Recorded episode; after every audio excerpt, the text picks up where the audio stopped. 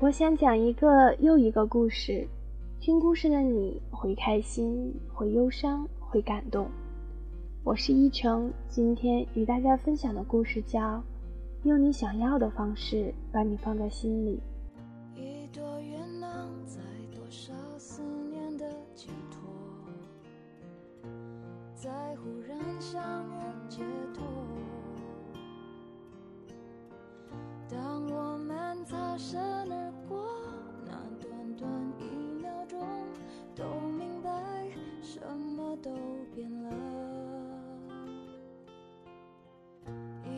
一转身，谁能把感慨抛在脑后？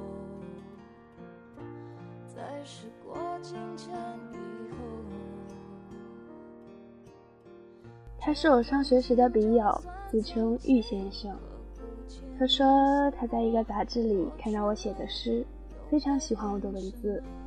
他又刚好认识那家杂志社的编辑，于是查到了我的地址，便寄来信给我。他的字很清秀，像女生的字，但字里行间却透着一种男性独有的温柔和沉稳。从他寄来的信里，我得知他是一个公务员，在离县的一个政府机构上班。工作很清闲，上班的时候他会偷偷的看书，偶尔他还会在信里把他在书上看到的一些喜欢的句子抄写给我，这些句子也被我转摘到我的读书笔记里，想着有机会一定要去读一读他读过的那些世界。他还会向我絮叨同事之间的闲言和上司的机车。他常常很细致地描写他们的某一次聚餐和同事的八卦，让当时还在上学的我觉得工作好似并不遥远，也并不可怕。他还说，他以前其实是想去当兵的，高中一毕业就准备去应征，可是被家人阻止，硬塞进了政府机构。他说，是男人就都应该去军营里当兵。没有当兵将是他一辈子的遗憾，因为那时我在电台做节目和给杂志投稿的关系，会收到众多读者和听众的来信，收信和回信成了我在学校里生活很重要的一部分。在这些人里，有的人突然就终止了联系，匆匆的相识又匆匆的消失；有的人交换了电话，从笔友变成了话友。最终慢慢淡去。笔友本身就是这样一种并不坚固的关系，平淡又梦幻，真实又虚妄，没有太多的期待，断了就断了，如风一般，就算再凛冽也改变不了什么。但是他是特别的，我像是在期待电视剧的下一集一般，期待着他每一封回信。他的信件仿佛一个完整的故事，断断续续又联系紧密。信里的他成熟稳重，有着自己的美妙世界，有着强势到左右他人生的家人，有着无法实现的梦想，感受过人生中无法触及的遗憾，如此遥远又如此真实。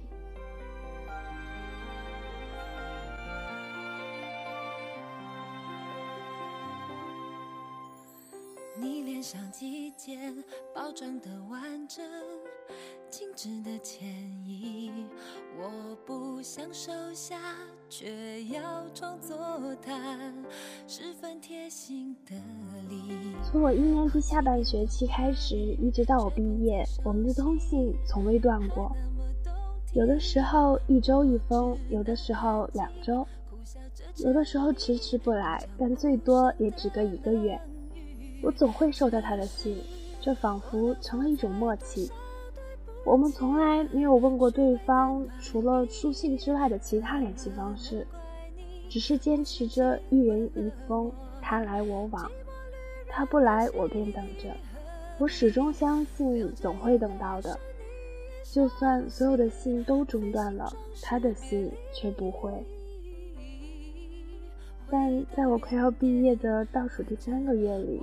他的信断了，断得非常突然，没有任何预兆。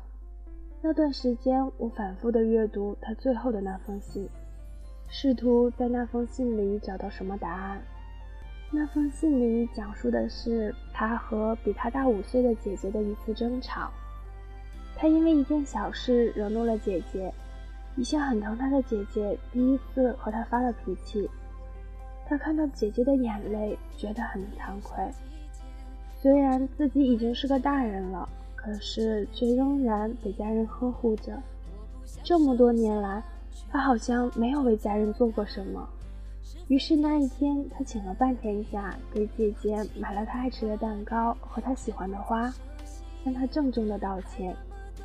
他又看到了姐姐的眼泪，但这一次他觉得他是幸福的，因为他有着对他这么好的家人。他还对我说。在这个世界上最可靠的就是亲情，希望我也能好好珍惜家人的情谊。一封和以前没有太多不同的信，真挚也真实，并没有我要寻找的所谓的预兆。可是信确实就这样断了，突然而决绝。毕业时，我之前联系好的工作泡汤了。同学们也都已经回家了，我独自住在学校里，享受着毕业生浓烈的孤独感。空荡的宿舍里，只有我一个人进进出出。在这期间，我无数次的翻出他的信，安静的读着里面关于他的故事，像是一剂安定，总能让我焦躁不安的心瞬间平静下来。我带着他的信和行李离开学校之前，最后去了一次学校的收发室。他仍然没有来信，也许这一次信不会来了。孤独感一瞬间将我吞噬，失落从心里一点一点溢出来。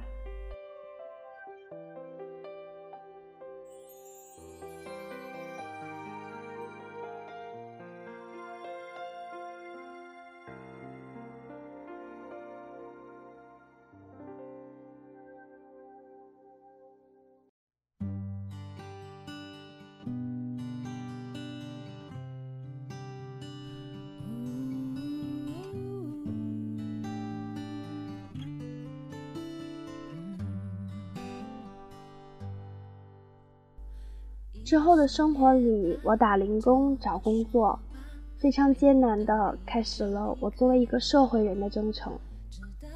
对玉先生那迟迟未来的信的期待，已经被忙碌和疲惫代替。在我终于找到工作的时候，他的信来了，是第一级的学妹带给我的。那封信很厚，足足有十三页。他说。在这封信之前，信上所说的一切都是假的。他从来都没有上过班，甚至连学都是上的断断续续。他一点也不想当兵，而且根本就没有同事，连同学也没有几个真正认识他。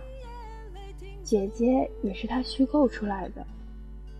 他是一个没有朋友的可怜人，一个患了很重的病。孱弱到随时都可能离开这个世界的可怜人，他没办法一个人出门，也没有办法长期待在教室里，稍稍剧烈的运动就可能要了他的命。因为小学时的一次不小心，他差一点丢了性命，家人再也不允许他去上学，他被禁足了，每天只能在家里看书，这样的日子过了好多年。终于在一次初中生中考的时候，他偷偷离开了家。他这辈子都没有办法参加这样大型的考试，但是他想要看一看中考时考场是什么样子。他在学校附近徘徊，看着出出进进的考生，看着门口焦急的家长。到了傍晚，他决定找个旅店住下来。在前台办手续的时候，楼下跑上来一个穿着白色裙子的女孩。她刚从楼下跑上来，脸红扑扑的，气喘吁吁地问他某某学校的房间在哪里。他竟然把她当成旅馆的工作人员，他还没来得及反应，楼道里便有一个人叫了女孩的名字。女孩应了声，向他道了声谢谢，便匆匆离开了。他就这样记住了那个女孩的名字，从来都没有忘记过。他在那家旅店住了下来，问了前台，他才知道，有很多镇里的考生都要到县里来考试，因为要考三天，所以基本都会住在县城。那几天，他白天和之前一样在学校附近徘徊。不同的是，他开始下意识地寻找那个女孩，哪怕只是匆匆一眼也好，只要再见到他那充满活力的样子，那是他这辈子都不可能拥有的充满活力的样子，他就知足了。可是，一直到中考结束，都没有再见到他。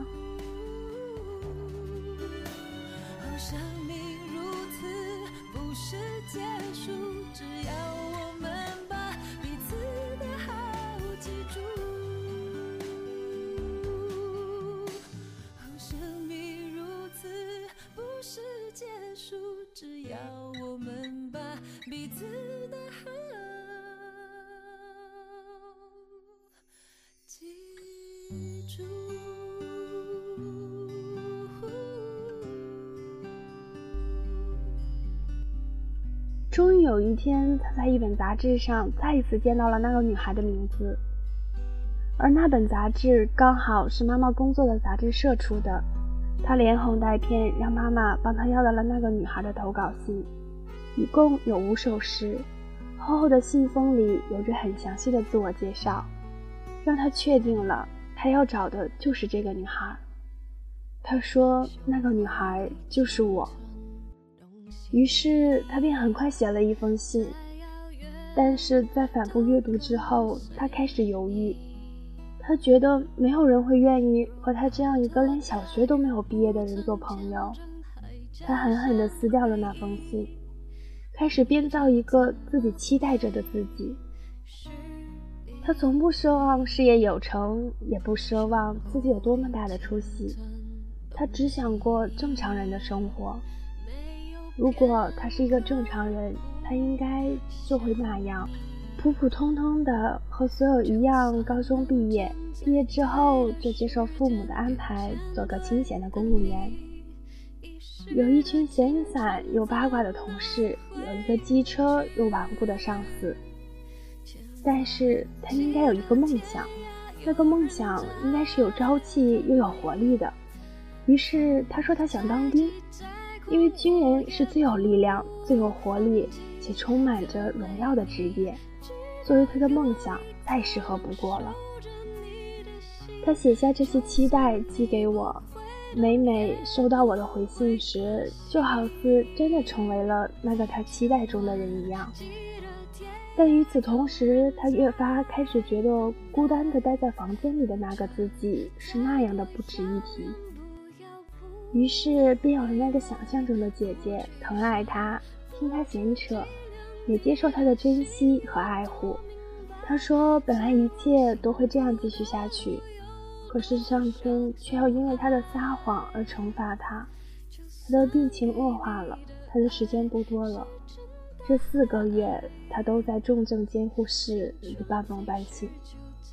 他还说，他在梦里，他看到了我。”我还穿着那件白裙子，快乐地向他跑过来，可是却突然变了脸，骂他说他是个大骗子，要和他绝交。于是他硬撑着，用一个多星期的时间写下了这封信。他不求我原谅他，只是他想告诉我真相。他说：“人总不能被这大骗子的骂名死去。”读完信之后，我的心情很复杂。我第一次知道，欺骗竟然有这么多重的含义，竟然有这么多层的外衣，竟然可以让人如此心痛又无可奈何。我没有他的电话，我甚至不知道他的名字。我有的只是一个终结于一个邮政局信箱号的地址，和两年多来他写给我的一百多封信。我匆忙摊开信件，可是却不知道要如何落笔。丝丝画画，最终我只写下了自己的联系方式和“我想见你，请联系我”这几个字。有些东西我还是不知道要如何分辨，但如果我不快一点见到他，我怕自己会后悔很久。在焦急的等待了一周之后，我接到了一个陌生的电话，他说他是玉先生，自然到像是报自己真实的姓名一样。他说他想让我当一天导游，他要来伊宁市，想让我带他去几个他想去的地方转转。我问他病怎么样了，他说如果不好，医生是不会放他出来的。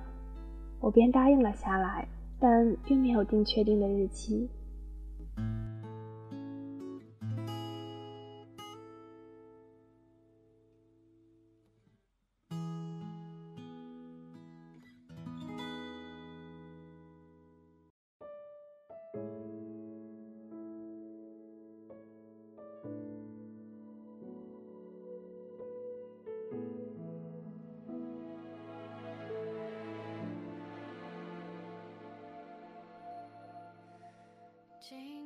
在一个周末的早晨，我又接到了他的电话。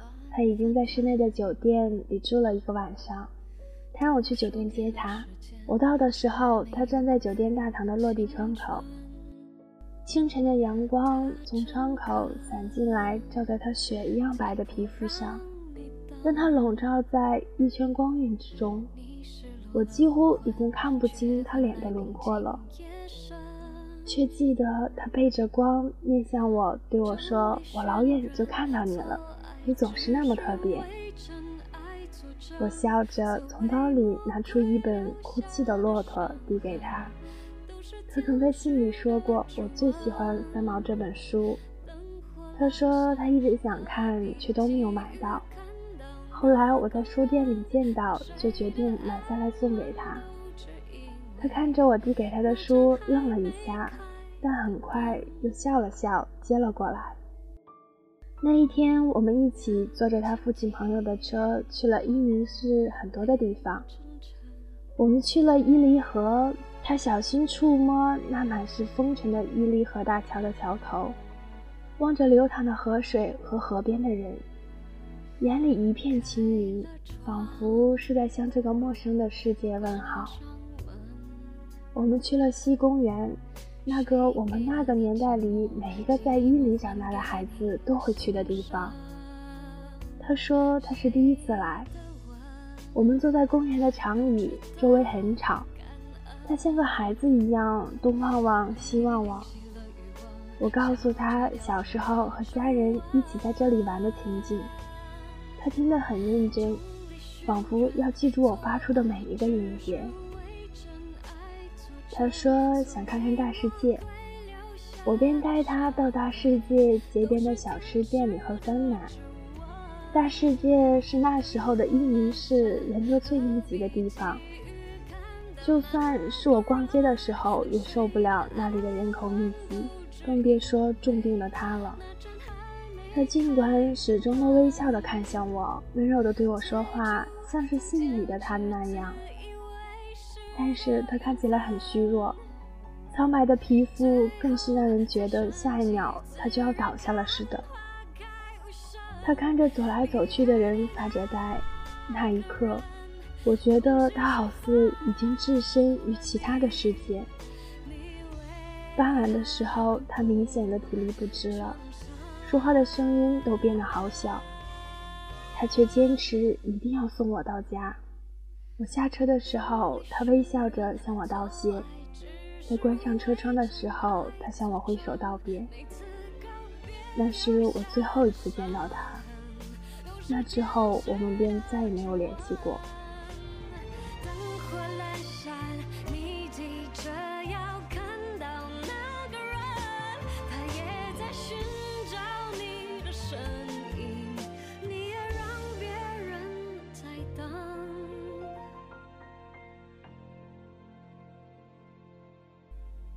半年后，我接到一个电话，是个女人打来的。她说她是玉先生的姐姐。我没有做太久的回忆，便知道她说的是谁了。